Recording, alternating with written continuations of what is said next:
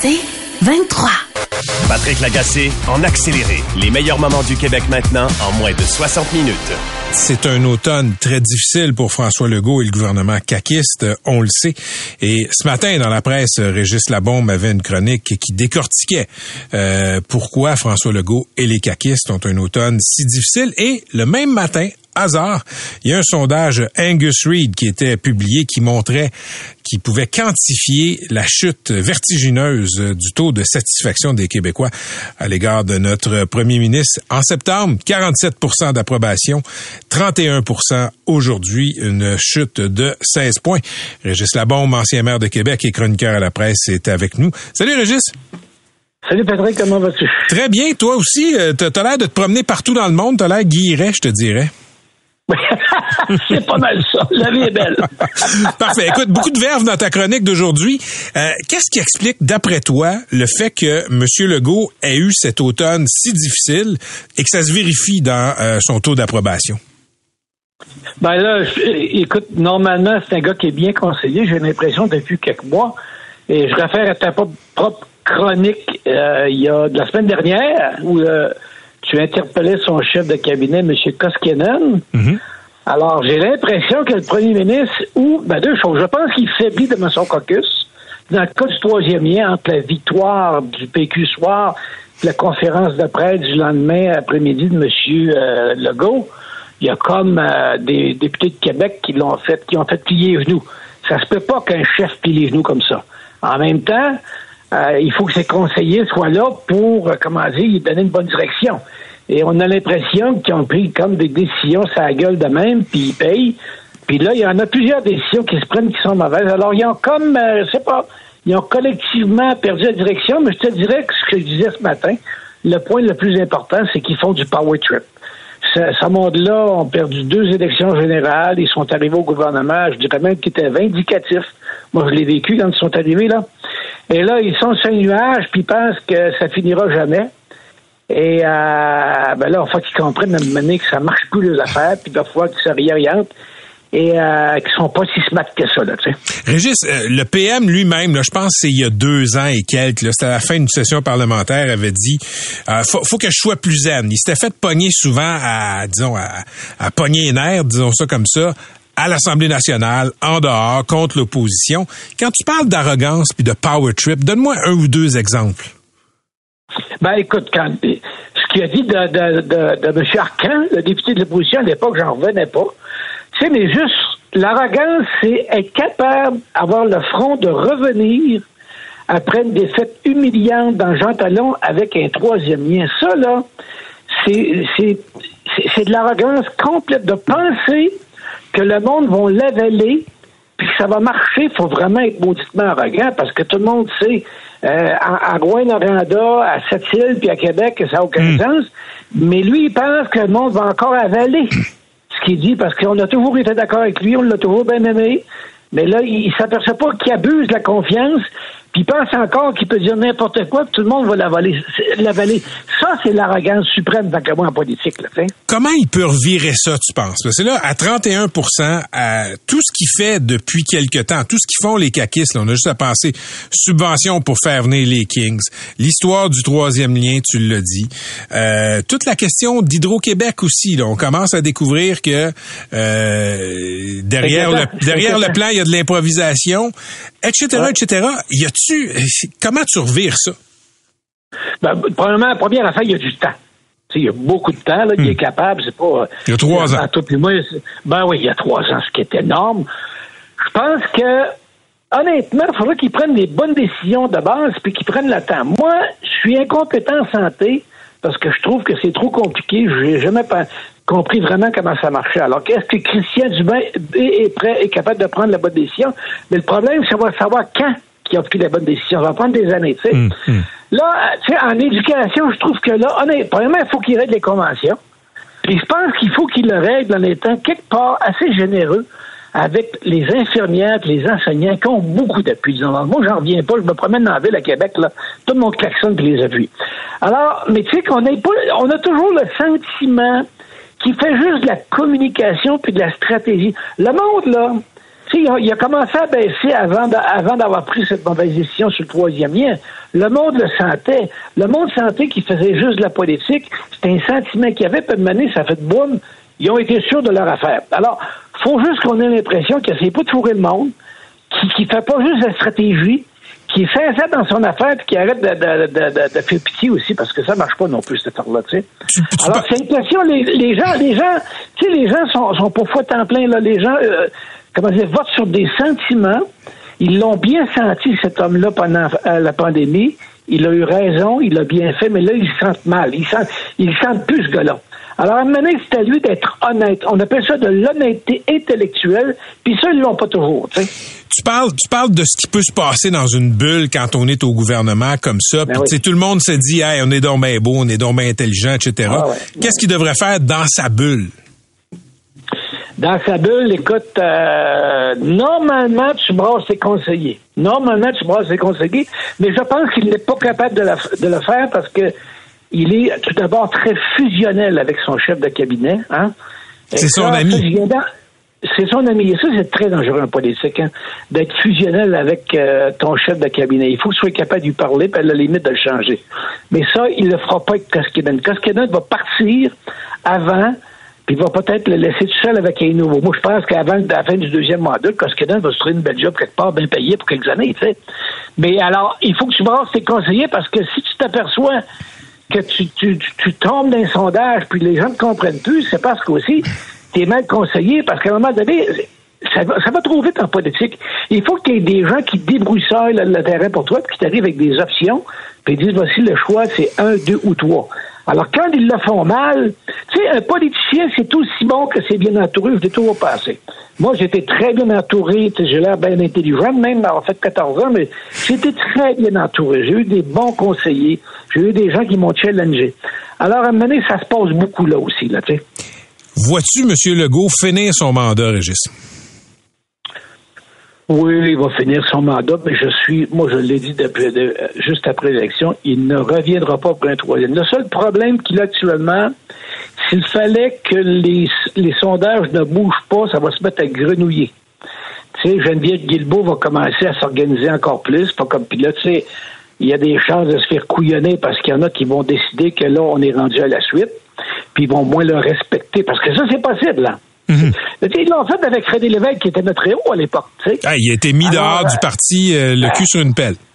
Oui, puis de façon très, euh, très humiliante, puis les gens ont été très mesquins pour ce, ce grand monsieur-là. Mhm. Ah, François Legault, il risque de se faire la même affaire.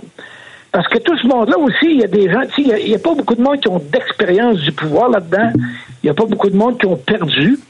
Alors, eux autres, je, je, le disais dans mon papier, Patrick, quand tu es arrogant depuis cinq ans, c'est difficile de perdre l'habitude. Tu sais?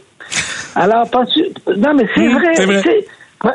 Quand Geneviève Guibault, elle pense qu'à elle actuellement. Euh, il y en a d'autres qui pensent à la chefferie. On entend parler.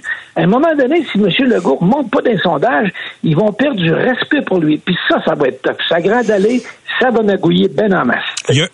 Régis, je veux t'amener, je, je t'entraîne sur un autre terrain, en fait, sur un autre parti. Tu te parlais de Québec solidaire dans ta chronique dans la presse aujourd'hui. Il y a beaucoup de gens qui ont critiqué Québec solidaire pour cette décision où on va pas privilégier ou favoriser, on va imposer des candidatures féminines s'il y a des élections partielles euh, d'ici, je pense, la fin 2024. Toi, t'as dit, écoutez, moi, j'ai essayé de recruter des femmes en politique quand j'étais maire à Québec. C'est très difficile et Québec solidaire a fait, euh, a pris une très bonne décision. Explique ça aux gens qui nous écoutent. Ben moi, j'ai réussi à, à, partir de la première élection à, avoir de la parité, autant en termes de candidats qu'en termes, en termes de membres du comité exécutif. Mais j'ai travaillé fort, Patrick. J'ai travaillé très fort parce que les femmes sont plus intelligentes que les gars. Ils y pensent avant de sauter en politique. Mais les gars, on n'en manque jamais. Écoute, hein, le, nombre de CV de gars qui embarquent, là, c'est... Heureusement, moi, j'avais, là, j'ai, comme j'étais un dictateur, c'est moi qui choisissais, tu sais. Mais quand, quand de déconvention, c'est compliqué. Alors, tu sais, pour avoir la parité, ça se fera pas tout seul. Puis, en tout et moi, là, il est déjà tard. On l'a même pas encore, ça n'a pas de bon sens. C'est plus acceptable. Alors que Québec solidaire prenne ces décisions-là, moi, je pense qu'il faut le faire. Moi, j'étais eux, j'aurais fait encore, j'aurais été encore plus drastique que ça parce que eux, ils parlent des partiels. Moi, j'aurais parlé euh, des élections générales également. J'aurais pris des dispositions pour qu'il y ait 50% de femmes. Puis les femmes, C'est ça. Ils sont, ils sont, ils sont plus posés. Ils regardent ça avec, euh, avec plus de, ils voient plus de danger. Puis, euh, entre et moi, c'est toujours inégal à la maison. Hein. On se contre toutes les histoires qu'on veut, mais c'est toujours inégal. C'est toujours qui sont toujours les plus responsables de la famille. Alors, c'est pas évident. Moi, j'ai travaillé très fort pour avoir de la parité. Puis, tu sais, j'étais fort d'un sondage. Souviens-toi, moi, j'étais crime. Tu sais, quand mm -hmm. tu une élection à, à 80% l'élection suivante, les gens sont encore là. Mais même à ça, même si j'étais fort, c'était compliqué de trouver des femmes compétentes parce que ils trouvent que c'est fou comme la mort de la politique. Excuse-moi, là, mais... Mhm. Non, mais, mais ce que tu dis là, Régis, euh, je ne pas tomber dans, dans les affaires internes de, de, la station, mais des fois, ça m'est arrivé là dans, dans les médias de vouloir recruter des femmes, puis je te dis pas, elles veulent pas venir. Ce que ça rejoint ce que tu dis elles sont plus réfléchies. Et, les gars, pour la même offre, là, sont déjà dans l'ascenseur, sont assis dans la chaise, sont prêts à faire la chronique. Exactement. Et les femmes se disent, bien souvent, là, pas tout le temps, écoute, est-ce que je suis assez bonne? Est-ce que j'ai le bon euh, diplôme? Ah, est-ce que je vais avoir le temps? Est-ce que... Puis, puis on y arrive, mais il y a plus de persuasion. Fait que ce que tu me dis là sur la politique, je peux comprendre ce que tu veux dire. Ah, écoute, je l'ai vécu. Moi, ce que je suis puis encore là, il y a encore ce petit complexe-là, excusez mesdames de dire, là, mais quand vous êtes entre vous autres, vous en parlez aussi. Et ça, ça existe un peu aussi malheureusement. Puis tu sais, moi, je disais aux filles dans mon équipe, faites pas de la politique comme les gars, les filles, là. Ça n'a pas de bon sens, là. Soyez vous-même, soyez femme, puis voyez les choses comme vous le voyez, parce que les gars, ça genre, ce sont des grandes gueules ça travaille pas mal moins intelligemment que des femmes. Puis je le dis, moi j'en ai eu des excellents gars, mais généralement, les femmes font de l'excellent travail. Quand ils viennent te présenter un dossier, ils ont tout vu, ils ont tout pensé. Les gars, ça, c'est des genres, ça placote, ça, c'est des grandes gueules, ça, des fois. Ils m'ont énervé souvent. Bon. Mais je te dis ce que j'en pense pour ça, là, que, c'est pas du sexisme qu'ils font, ils sont juste, comment dire, c'est juste normal, c'est équitable. Il n'y a pas une raison que dans un parti politique, il n'y ait pas 50% de candidats, 50 de membres de, l'Assemblée nationale qui sont. Puis il faut leur donner en passant des comtés qui sont variables. Ça, c'est l'autre affaire, tu sais. C'est facile de faire des parures partout, là. Il faut donner des comptes. Il faut ton objectif, c'est que tes 50% de tes élus soient des femmes. Ça veut dire que tu choisis de les compter en conséquence aussi. Parce que c'est ça, ça c'est l'autre truc, là. Tu sais, les espèces de parures, on a vu ça en masse en politique, tu sais. Toujours plaisant de te parler, Régis. Merci, on va te réinviter euh, très bientôt. OK, salut Patrick. À la prochaine. C'est Régis Labon. Patrick Lagacé en accéléré. Aujourd'hui marquait le huitième jour de la grève générale illimitée de la Fédération autonome de l'enseignement, soit 66 000 enseignants au Québec. Samedi, la FAE a déposé une contre-offre dans l'espoir de trouver un terrain d'entente, mais la présidente du Conseil du Trésor, la ministre Sonia Lebel, estime, je cite, que le syndicat reste sur ses positions et n'a rien mis dans sa contre-offre concernant la souplesse. Bref, on est visiblement loin d'une entente. Mélanie Hubert est la présidente de la FAE. Madame Hubert, bonsoir. Bonsoir, Monsieur Lagacé. Qu'est-ce qui achoppe? Ben, Madame Lebel l'a dit, la souplesse, semble-t-il, mais en fait, euh, on aurait souhaité, nous, euh, pouvoir laisser les tables travailler, là, puis pas, pas, pas transposer le débat dans l'espace public. Donc, on était sorti la semaine dernière, puis ça avait été très clair, là, nos positions par rapport aux affectations, les dates euh, à laquelle on met nos profs euh, dans les dans les différents mouvements de mmh. personnel, le fait qu'on veut donner plein droit de gérance aux directions dans le courant de l'été, des directions qui sont sorties la semaine dernière pour dire également que c'était une mauvaise idée. Donc, euh, autant on a, on a, on a tenté d'en discuter et je disais la semaine dernière sur la place publique qu'on avait de la difficulté à ce qu'on nous présente des analyses de tout ça, quels centres de services scolaires sont visés, est-ce qu'il y en a qui vont mieux, euh, quel modèle? Et ainsi de suite. Puis on a on n'a pas eu beaucoup de présentations là-dessus. Donc évidemment notre contre-offre avait pas avait pas de proposition très très claire non plus à cet effet-là. Quand je disais qu'on avait des ouvertures pour euh, à ce que la partie patronale euh, puisse elle aussi atteindre certains objectifs. On référait à nos aux cinq priorités qui avaient été évoquées dans le courant du mois d'octobre. On a cherché à ouvrir des discussions puis à montrer qu'il y a des choses qui seraient possibles de faire avec la FAE. Mais bon, là, Mme Lebel n'était pas satisfaite de cette réponse-là. Ça a été communiqué ce matin sur la place publique, mais pour nous, euh, notre comité de négo, il y a des mandats d'aller aller avoir des discussions. Mme Le, Madame Lebel disait tout le monde en parle il n'y a pas si longtemps qu'elle souhaitait qu'on ait une conversation. Cette conversation-là peut avoir lieu au terme de négociation Mais en ce moment, on est dans une logique un petit peu de si on dit on dit pas de la façon exactement que c'est proposé, c'est comme si on était fermé. Mais le propre d'une négociation, c'est qu'il y a des allers-retours et c'est ce qu'on prévoyait faire en fin de semaine. Ça fait ça fait deux fois dans notre conversation que vous mentionnez que la ministre négocie sur la place publique. Euh, est-ce que est-ce que vous niez à Madame Lebel le droit de commenter publiquement euh, dans des entrevues, dans des déclarations, comment se passent les négos de son point de vue?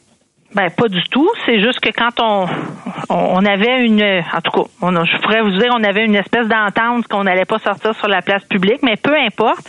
Euh, ah, vous aviez une entente à ce sujet-là? Ben moi j'avais compris en tout cas qu'on se passerait de commentaires puis qu'on laisserait les gens travailler, mais bon. Une fois que j'ai dit ça, ça a été sorti ce matin, on, on s'est mis en réaction, puis c'est tout. Mais en ce moment, chaque fois qu'on sort sur la place publique, la même manière que M. Legault est sorti vendredi, ça, ça met toutes sortes de fritures sur la ligne. Les membres sont en réaction dans la rue. Puis on se dit que l'énergie, on devrait la concentrer en ce moment à discuter aux tables, à trouver des solutions.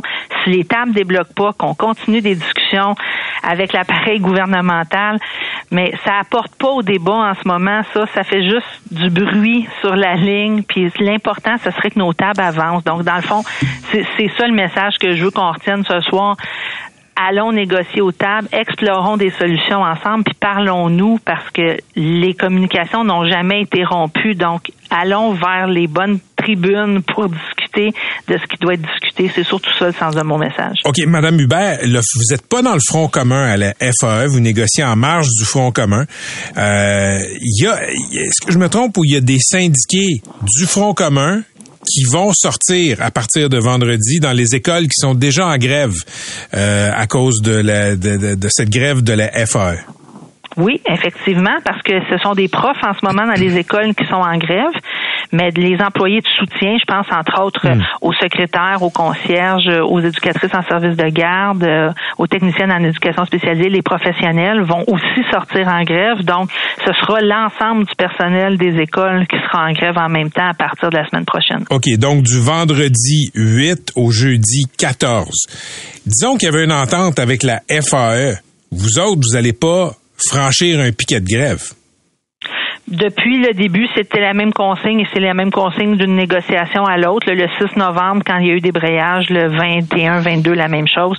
C'est sûr que ce qu'on dit à nos gens, c'est euh, s'il y a des lignes de piquetage, euh, on les franchit pas, mais surtout on attend les consignes de la direction euh, qui va nous dire ce qu'il convient de faire. Dans certains cas, ils ont été mis en télétravail. Dans d'autres cas, on avait demandé à ce qu'ils viennent donner leur présence à proximité des écoles, puis ils n'entraient pas s'il y avait des lignes de piquetage. Mais dans tous les cas, ce qu'on dit aux gens, c'est vous avez euh, des consignes de vos directions, puis suivez euh, suivez le mot d'ordre. Pas sûr de vous suivre. Si jamais il y avait une entente avec la FAE, si les directions d'école disent les profs vous rentrez, ce que vous me dites, c'est que si les directions d'école disent à vos membres de franchir le piquet de grève, ils vont les franchir?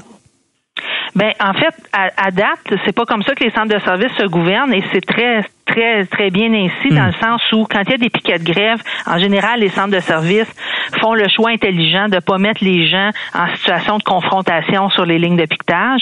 Donc, ce qu'ils vont dire souvent aux profs, en tout cas, c'est ce qu'ils ont fait en novembre. Ils ont dit aux profs, soit vous êtes en télétravail. Donc, les profs ont amené leur travail à la maison, ont fait les suivis qu'il y avait à faire de la maison, ont tenu certaines réunions, je suppose, dans, avec des professionnels ou peu ben, pas les professionnels puisqu'ils étaient en grève, mais ils ont, ont peut-être eu des rencontres entre collègues et tout ça, mais ils ont fait leur travail comme si c'était, par exemple, une journée pédagogique. Puis d'autres profs ont eu comme consigne de se présenter à l'école. S'il n'y avait pas de ligne de piquetage, ils entraient à l'école puis ils faisaient leur journée comme si c'était une journée pédagogique. Puis s'il y avait ligne de piquetage, les directions prenaient leur présence puis ils leur disaient euh, soit revenez à telle heure après-midi ou ou ils attendaient les consignes. Puis on a dit aux gens vous attendez les consignes. Ok. Vous êtes, vous êtes au cœur de la négo, Madame Hubert, là, comme chef syndical. C'est quoi les chances que les enfants retournent à l'école avant Noël? J'ose penser, ben là, c'est sûr qu'avec la grève du Front commun, à moins qu'il y ait des qu'il y ait des, avancées spectaculaires du côté du Front commun, on, s'entend que les élèves ne seront pas de retour à l'école avant le 15, on peut imaginer, parce que ça prendrait vraiment un tour de force et un, un revirement là vraiment important pour qu'on ait le temps d'arriver à une entente cette semaine puis de la soumettre à notre instance qui pourrait décider de lever la grève. Euh, ça, ça, serait vraiment surprenant qu'ils reviennent à l'école cette semaine. Là, c'est pas impossible, mais c'est quand même peu peu probable. Puis la semaine prochaine, on est assuré que le Front commun sera en grève jusqu'au 14. Donc, bon, je, vous, pose la question autrement. Si vous aviez engagé votre paye, les enfants reviennent ou pas à l'école avant Noël? Je veux pas présumer de ça parce que je continue à me dire qu'il faut qu'on débloque au tables. Pour moi, c'est nécessaire. Nos membres sont à la rue. Il y a un demi-million d'enfants qui sont pas à l'école. Pour moi, ça ne fait aucun sens que ce, que ça perdure. Il faut trouver des solutions.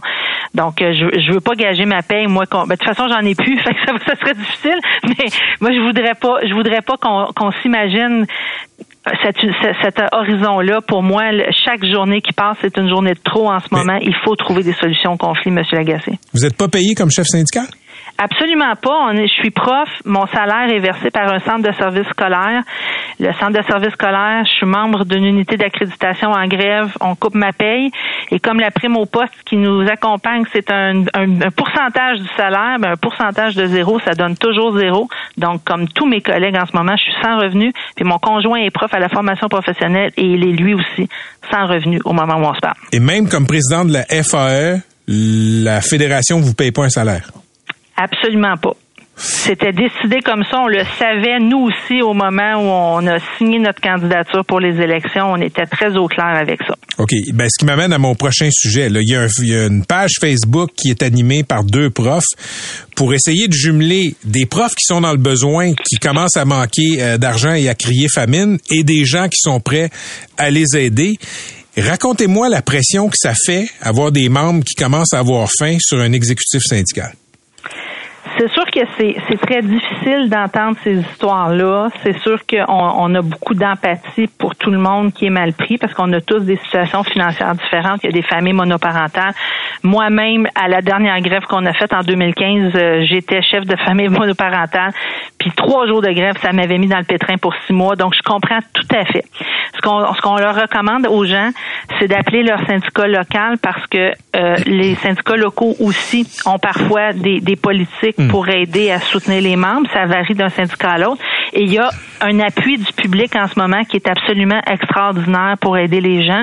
Et nous, quand on a des demandes de cet ordre-là, comme on fait pas de service direct aux membres, on, retourne les, organismes ou les gens vers les syndicats locaux parce que eux connaissent les membres dans le besoin.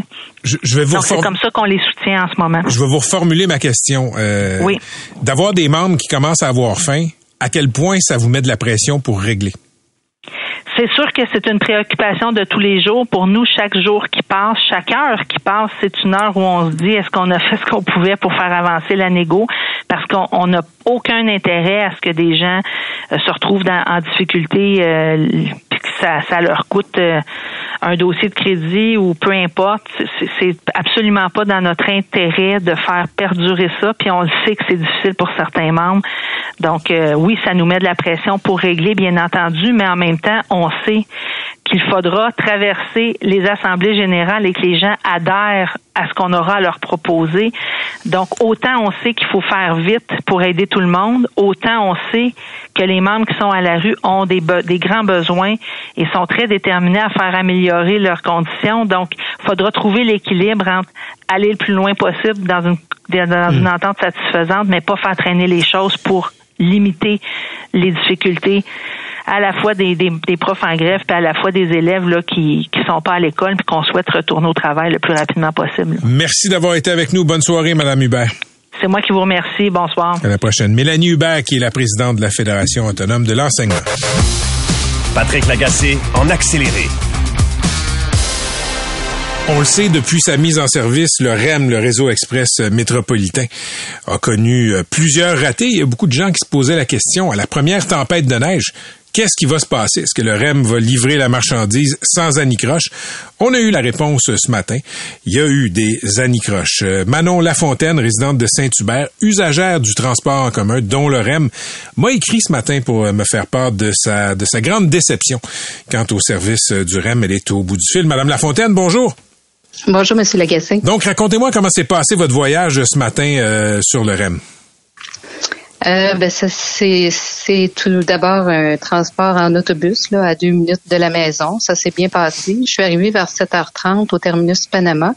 Et euh, à partir de là, on était redirigé tout de suite vers les navettes. Il n'y avait pas d'avertissement euh, sur le site ou le, le, compte Facebook du REM. Il n'y avait rien qui nous avertissait que le REM était arrêté. Par contre, j'avais déjà une bonne idée parce qu'il y a un groupe Facebook qui s'appelle RTL Brossard. C'est des usagers se sont regroupés pour faire une mise à jour, je dirais presque en continu. Il y en a même qui font une mise à jour à partir de la fenêtre de leur cuisine. Donc, on a toujours à peu près l'heure juste sur ce qui se passe sur le REM. Ceux qui sont à la fenêtre de leur cuisine, euh, j'imagine que c'est parce qu'ils voient, ils voient le REM passer devant chez eux, c'est ça? Probablement, c'est ce que j'en déduis aussi, oui. OK. Donc, vous aviez plus d'infos à partir de ce groupe-là d'usagers que des sites, des publications officielles du REM.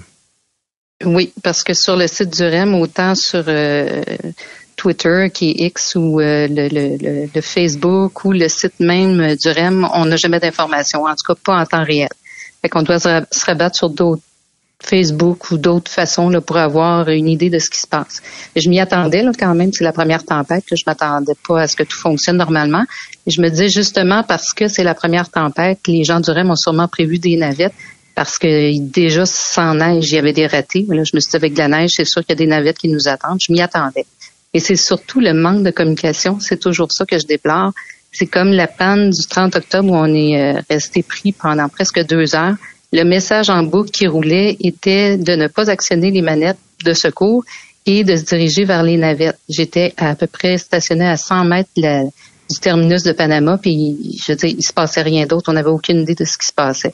Fait que c'est toujours la communication là, qui manque. Fait que ce matin, quand on est arrivé, euh, après 15 minutes d'attente à l'extérieur, on faisait la ligne. On n'avait pas d'informations, on savait pas quand est-ce que les navettes arriveraient. Puis c'est l'hiver ce matin. Là. Il y a des gens qui étaient en souliers, euh, pas de bas. On n'était pas, euh, on s'attendait pas à attendre à l'extérieur parce que quand on arrive à Panama, on, sort par l'extérieur, mais la marche est de deux minutes. Donc euh, c'était pas agréable comme attente. Fait que les navettes ont commencé à arriver au compte-gouttes. Puis on est arrivé vers 8h15 à peu près au stationnement du mille de Gauchetière. Et puis là, je voyais les gens qui sortaient qui étaient, étaient perdus. Il n'y avait pas de signalisation. Il y avait un contrôleur pour orienter les gens. Puis encore là, les gens ne savaient pas se diriger parce que c'est pas leur station habituelle pour euh, pour débarquer. Fait que c'est toujours la même chose. La signalisation, la communication, ça revient constamment. Comme usagère, Madame Lafontaine, euh, le fait que le REM ait des ratés, est-ce que ça vous dérange plus que la communication du REM quand il y a des ratés est déficiente? La communication, définitivement. Quand on était au 1000, qu'on attendait l'autobus, euh, on avait un message, après 10 minutes d'attente, on avait un message qui nous disait qu'il y avait des problèmes de circulation sur la route, qu'il y avait, euh, c'était jamais très précis comme message, mais on nous avertissait qu'il y avait un ralentissement. Même chose dans le métro, on a un message qui nous dit qu'il y a une panne, mais pour le REM, on n'a rien. On n'a pas de message ou des messages qui veulent rien dire. Actionnez pas les manettes de secours. Oui, on a compris. Je, je souligne, Madame Lafontaine, là, vous êtes une usagère du transport en commun. Là, vous prenez tous les types euh, de transport en commun. Euh, faites référence au métro. Le REM, si on compare aux autobus que vous utilisez au métro, comment ça se compare en termes de, de, de fiabilité puis de communication en général? Euh, ben, en termes de fiabilité, là, je, je, honnêtement, je comprends pas. Il me semblait que le rodage avait été fait. Euh, je, je comprends pas toutes ces pannes-là, puis on ne les explique pas. En tout cas, si c'est dit, je les vois pas passer. Je, je, je comprends pas pourquoi c'est pas fiable de cette façon-là. En même temps, je comprends qu'il y a beaucoup de, de, de, de trains, de rames qui circulent. Donc, euh, ça peut amener peut-être ce, cet écart de fiabilité-là. Je sais pas. Mais en termes de, il me semble que le métro et les autobus sont plus fiables que le REM en ce moment. Je vais, on n'est pas à la même place du tout. Là. Je vais vous lire un extrait de la réponse euh, qui nous a été fournie par CDPQ Infra, là, qui gère euh, le REM, OK? Euh, puis après ça, vous me commenterez ça si vous voulez. Là. Les conditions hivernales ont demandé ce matin des ajustements. les conditions ont affecté la précision des arrêts des voitures en station. Dans ce cas, les portes palières devaient être ouvertes manuellement. par exemple, 7h24, un arrêt à la gare centrale a causé un ralentissement de service qui a ajouté 15 à 20 minutes au déplacement. Euh, problème technique un peu après la station Brossard, etc., etc. Euh, des portes palières qui s'ouvrent pas, qui doivent être ouvertes manuellement. C'est, ça demeure un peu surprenant, non? Oui. Oui, mais c'était la neige qui la bloquait. Euh, hmm. Je sais pas, c'est de la neige collante aujourd'hui. Peut-être que les tests n'ont pas été faits avec euh, la neige collante. Je sais en, pas. en même temps, sous nos latitudes, de la neige collante, c'est pas, c'est pas exactement une aberration. Non. Non. Est-ce que ça vous donne envie de ne plus prendre le REM? Pas vraiment, c'est pas une option. Je pourrais me rabattre sur le métro, mais j'ai plus de marche à faire. Euh, pour moi, c'est le trajet le plus court. J'ai depuis euh, 93 là, que je prends le même euh, trajet. En fait, on avait un autobus à 5 minutes de marche de la maison. On se rendait directement au mille de la gauchetière, porte à porte, c'était 50 minutes. Là, depuis le mois de mai, on euh, on doit s'arrêter à Panama pour prendre la navette. On devait s'arrêter à Panama pour prendre la navette, la 45, qui nous amenait à Montréal pour nous préparer à l'arrivée du REM.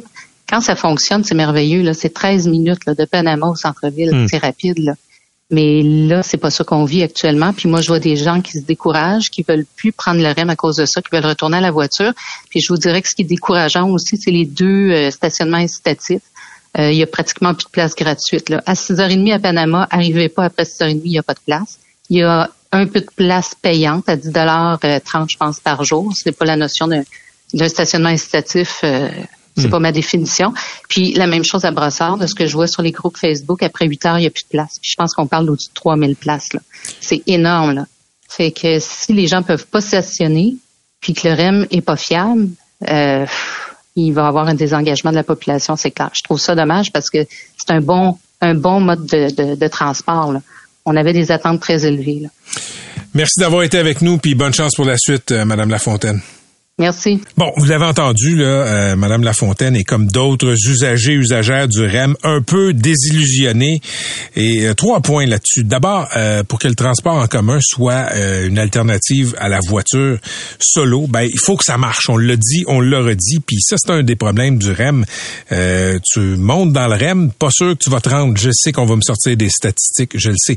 Mais au nombre de voyages, même si le taux de problème est petit, ça fait quand même beaucoup de voyages, puis ça pousse beaucoup de gens à se décourager. Vous avez entendu, Madame Lafontaine connaît des gens qui se disent, ben, je devrais-tu prendre mon auto pour aller à Montréal? Deux, les stationnements incitatifs, euh, malheureusement, c'est encore nécessaire pour pousser les gens à prendre le transport en commun. Puis à 6h30 du matin, s'il n'y a plus de place dans le transport, dans le stationnement incitatif, ben, ça n'incite personne à prendre les transports en commun comme le REM. Et troisièmement, c'est le point le plus important, et vous avez entendu Madame Lafontaine, c'est ce qui l'irrite le plus, la communication. Quand ça fonctionne pas, il y a, euh, il y a beaucoup d'usagers qui ont essayé d'avoir de l'information. C'est pas la première fois. Pourquoi ça marche pas? Quand est-ce que ça va recommencer à, fonctionner? Euh, les, les- les gens vont sur le site du REM, les gens vont sur les différentes plateformes de réseaux sociaux. L'information prend du temps à arriver et l'absurdité, c'est ce que cette femme-là vient de nous raconter. Il y a des groupes qui touchent le REM autogénérés euh, par les usagers qui ont de l'information plus fraîche que ce que CDPQ Infra peut fournir. Ça, ça n'a pas de bon sens. Ça n'a pas rapport avec la neige, ça a rapport avec euh, juste être rapide pour euh, expliquer aux gens pourquoi ça ne fonctionne pas. Il y avait des ratés là-dessus il y a plusieurs semaines. Ben, il y a encore des ratés présentement. Patrick Lagacé en accéléré. Ça avait été télégraphié ces dernières semaines, ça a été confirmé aujourd'hui. Compression majeure à Radio-Canada, CBC, d'un océan à l'autre. 10% des effectifs qui vont passer à la trappe. 600 postes supprimés, 200 postes vacants qui vont être abolis. C'est un autre coup, coup dur pour les médias. On se rappelle que Groupe TVA a annoncé plus de 500 euh, postes supprimés il y a à peine quelques semaines. Pierre Tousignan est président du syndicat des travailleuses et des travailleurs de Radio-Canada, filié à la CSN. Il est aussi journaliste à Radio-Canada Sherbrooke. Monsieur Tousignan, bonjour. Bonjour, Monsieur Lagacé. Donc, c'est pas une surprise. Euh, quelle est la répartition des postes supprimés entre Radio-Canada et CBC? Euh, C'est en fait, c'est pas clair. On, on, a une idée partielle. Ce matin, ce qu'on a eu, c'est un, un décompte, une, une, approximation comptable. Donc, 800 postes. Les 200 postes vacants, on n'a pas la ventilation entre les deux réseaux. Combien de postes vacants étaient à CBC? Combien de postes vacants étaient à Radio-Canada, au réseau français?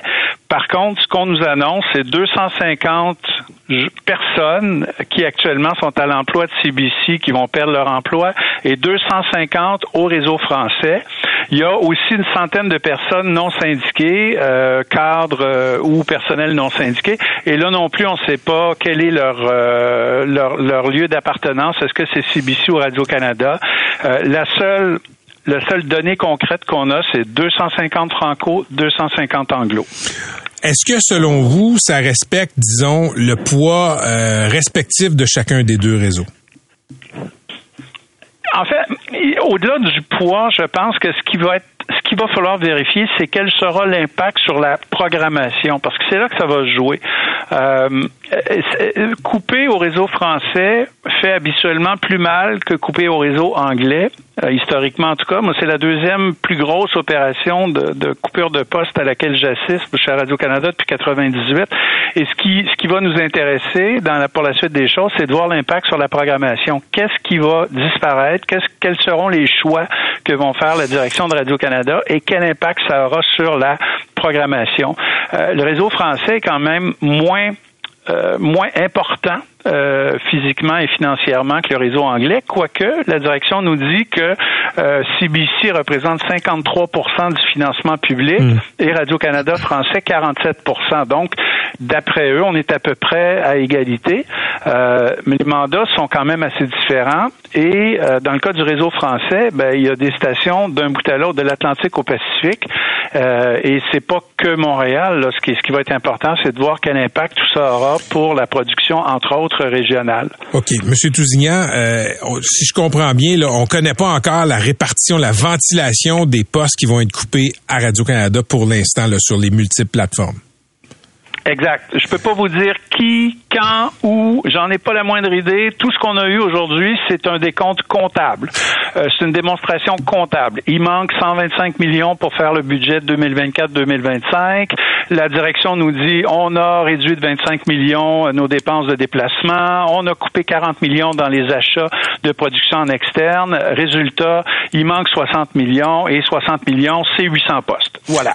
Euh, non, je, je, dans l'autre colonne, oui, allez-y. Ah, non, allez-y, allez-y, je vous interromps pas. Dans l'autre colonne, c'est-à-dire la colonne de, qui vient composer de 125 millions, ce qu'on nous dit, c'est qu'il y a une ponction imposée par Ottawa de 3,3% ponction qu'Ottawa a imposée à l'ensemble de ses ministères et sociétés publiques, 3,3% sur le budget d'opération de Radio-Canada. Puis là, je n'ai pas calculé, mais ça doit être de l'ordre de 30 quelques millions. Euh, Radio-Canada euh, s'impose cette, euh, cette ponction-là pour la prochaine année. Or, moi, les bras m'ont tombé, mais il y cet après-midi, la ministre du patrimoine, en point de presse, a précisé trois fois plutôt qu'une que la décision d'imposer cette ponction-là à Radio-Canada n'est pas encore prise. Alors, moi, je m'interroge. Euh, journalisme 101, on pose des questions, on vérifie ces données, c'est fait.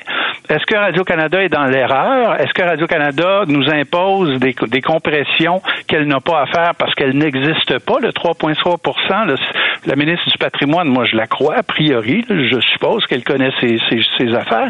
Puis on lui a même, il y a un journaliste qui lui a même demandé, est-ce que la communication est claire? Est-ce que la direction de Radio-Canada sait que vous avez toujours pas pris cette décision? Et sa réponse est sans équivoque, c'est oui. Alors, moi, je, là, il va falloir ben, regardez, la direction de Radio-Canada pour s'assurer des bons chiffres. Bon, vous, vous l'avez dit tantôt, M. Tousignan, ça fait depuis 1998 que vous êtes là. Est-ce que vous pensez, si on regarde le passé, c'est possible que Radio-Canada a annoncé des coupures plus grandes pour forcer la main du gouvernement? Est-ce que je, je sais pas, j'ai de la misère. Je, je suis pas très partisan de, de des stratégies de, de cet ordre-là. Ça, ça, se peut, mais je pourrais pas vous répondre. Euh, je, je sais pas. Ce que je sais, par contre, et c'est ce qu'on c'est la première chose qu'on leur a demandé depuis le début, c'est d'agir avec clarté et transparence. Et visiblement, on n'est pas là.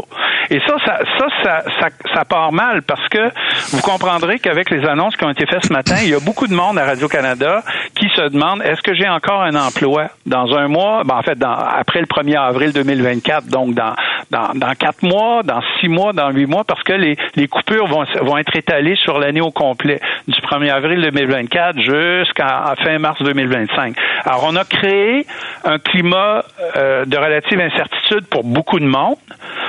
euh, parce qu'on a simplement fait étaler une opération comptable et qu'on va apprendre progressivement l'impact réel, puis on a de la misère à avoir et de la clarté et de la transparence de la part de, la direction de Radio-Canada. Est-ce que c'est à dessein? Ça, je le sais pas. Je, vous pose la question, euh, M. Tousignan, là, parce qu'il y a plusieurs années, c'était sous euh, le gouvernement Harper. Je pense que le gouvernement a refusé de donner un pont de financement à Radio-Canada, donc il y avait eu des compressions. Écoutez, on avait coupé quelques postes à l'émission Enquête, émission phare, émission hyper nécessaire. Écoutez, ça ressemblait vraiment à une opération de relations publiques pour dire, regardez comment ça fait mal. Ce qui est clair, c'est que cette fois-ci, puis ça, euh, il y a eu une rencontre entre les présidences de syndicats et la direction de Radio-Canada. Cette fois-ci, ce qu'on leur a dit, c'est que vous pourrez pas faire ce que vous avez, ce que vous aviez l'habitude de faire, c'est-à-dire couper un poste dans une mm. équipe, un autre poste dans un service, faire un peu de choix comme ça, le choix du président ou de la présidente dans notre cas. Ça peut plus se faire parce que et à Radio-Canada, puis vous avez mentionné les, les, les, autres médias qui ont, qui ont subi, c'est bon, bon, Métro a fermé, euh, TVA, euh, Bell Média, les coop de l'information, il n'y a plus personne, puis euh, Québécois, la même chose pour le Journal de Québec et le Journal de Montréal, il n'y a plus personne qui a de marge de manœuvre. Alors, dans le cas de Radio-Canada, c'est pour ça que je vous disais que l'impact sur la programmation va être intéressant de suivre parce que on est rendu à l'heure où la direction devra faire des choix. Qu'est-ce que je retire des ondes et qu'est-ce que je maintiens? On peut plus enlever juste un poste, euh, un, individu dans une équipe. Il y a, y a plus y a plus d'espace pour ça. Si la direction fait ça, ce qu'ils vont, ce vont provoquer, c'est de la surcharge de travail et des arrêts de travail, ce qui est pas plus intelligent. Là. Et ça, je pense qu'ils en sont conscients, mais maintenant, il va falloir les suivre à la trace. S'assurer qu'on a les bons chiffres de la part de la direction de Radio-Canada et qu'on soit capable de mesurer clairement les impacts. Puis pour ça, ben, ça prend de la clarté et de la transparence. Et pour le moment, on ne l'a pas. Écoutez, là-dessus, euh, je dois vous dire, je vais faire un préambule, je mets des gants blancs, M. Tousignan, il euh, y a personne qui se réjouit de ce qui se passe. Mais quand vous dites qu'il n'y a pas de gras à couper à Radio-Canada, pour les gens qui travaillent dans le privé, dans les médias, c'est un petit peu difficile à croire. Ben, écoutez, faut mettre les choses en perspective. Il y a un mandat qui est différent dans le cas de Radio-Canada. Il doit assurer, la société doit assurer une couverture de l'Atlantique au Pacifique en français comme en anglais et dans, je pense, ces huit langues autochtones plus en mhm. ituktituk. Il y a des obligations réglementaires qui ne sont pas les mêmes à Radio-Canada qu'ailleurs, que dans, dans, dans, le radio, dans le, réseau privé. Mais je suis d'accord avec vous là que je, moi, je, je, on fera pas brailler personne. Là, hein, on s'entend. Les conditions de travail sont bonnes à Radio-Canada et pour être meilleur, moi, je vous dirais que dans le privé, euh, on, me paierait mieux que ce que je gagne à Radio-Canada, mais je, mais je pleurerais pas, puis je ferais pas pleurer personne sur mon sort. Ce débat-là de dire est-ce que euh, bon, c'est un débat, je pense, qui ne se terminera jamais entre public et privé pour savoir est-ce que le privé est trop, est-ce qu'il y a encore du gras. Il y a une question de perspective, mais il y a des faits. Puis je, je pense qu'on doit, on doit pouvoir apprécier sur une base factuelle si effectivement ou pas il reste encore du gras coupé à Radio Canada. Ma prétention, c'est qu'il n'y en a pas, mais évidemment j'ai un biais. Je le reconnais. Euh, après ça, je pense qu'on doit soumettre, on doit se soumettre à cet exercice-là de façon honnête. Merci d'avoir été avec nous, M. Tousignan. On va surveiller ça avec euh, intérêt. Ben, je vous remercie beaucoup. Je vous souhaite une excellente journée. Salut. C'était Pierre Tousignan, président du syndicat des euh, travailleurs de Radio-Canada, affilié à la CSN. Il est aussi journaliste à Radio-Canada, Sherbrooke. Patrick Lagacé, en accéléré. C'est 23.